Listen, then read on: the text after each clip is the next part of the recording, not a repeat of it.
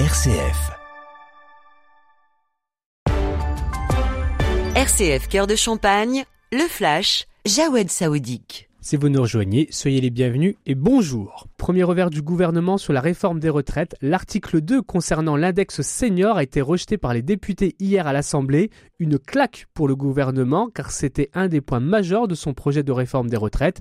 Elisabeth Borne a néanmoins fait quelques concessions. La Première ministre a estimé hier qu'il n'était pas encore trop tard pour que les amendements de blocage sur le projet de réforme des retraites soient retirés, permettant un vrai débat de fond. À noter que pour la mobilisation de demain contre la réforme, les perturbations seront limitées dans les transports. Côté SNCF, 4 TGV sur 5 circuleront en moyenne, ainsi qu'un TER sur 2. Une journée décisive pour Noël Legret. La version finale du rapport d'audit sur la Fédération française de football doit être remise aujourd'hui, avec en ligne de mire l'avenir de son président Noël Legret. Celui-ci est visé depuis la mi-janvier par une enquête pour harcèlement moral et sexuel après des plaintes de plusieurs femmes. Le président de la FIFA, Gianni Infantino, se déplace justement à Paris aujourd'hui pour rencontrer Emmanuel Macron. Officiellement, ils doivent évoquer les partenariats en France, mais le cas de Noël Legret devrait être aussi discuté.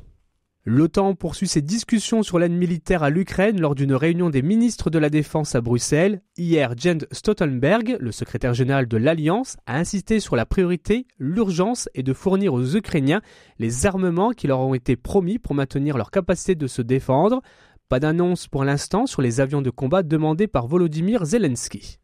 Un premier convoi d'aide est entré en Syrie en direction des zones rebelles du nord, huit jours après le sisme qui a fait près de 40 000 morts.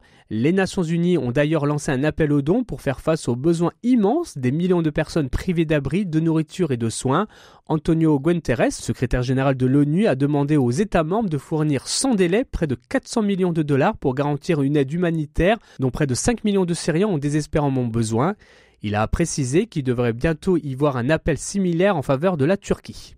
Retour en France, depuis dimanche, une partie du pays est touchée par une pollution particule fine. Paris, Strasbourg, Lyon, Dijon, Grenoble ou encore Tours sont touchés par cet épisode de pollution, un épisode qui persiste à cause d'une présence anticyclonique hivernale conjuguée à des gelées nocturnes.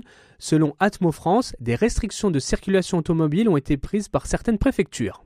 En sport, hier le PSG s'est incliné 1-0 face au Bayern de Munich. Malgré le retour de Kylian Mbappé après sa blessure, les Parisiens n'ont pas réussi à s'imposer face aux Bavarois. Le match retour est prévu pour le 8 mars. Et on termine par l'agenda avec l'équipe du Secours catholique de Montmort qui organise un après-midi récréatif crêpe party ce mercredi de 14h à 17h à Orbel-Abbaye. Ouvert à tous, petits et grands, familles ou personnes seules, avec au programme jeux, belote, bricolage et bien sûr les crêpes parties. Fin de ce flash, toute l'actualité à retrouver sur rcf.fr et sur les réseaux sociaux, le développement de toute votre actualité régionale, ce soir à 18h dans le 18-19 en Champagne, présenté par Jean-Pierre Benoît.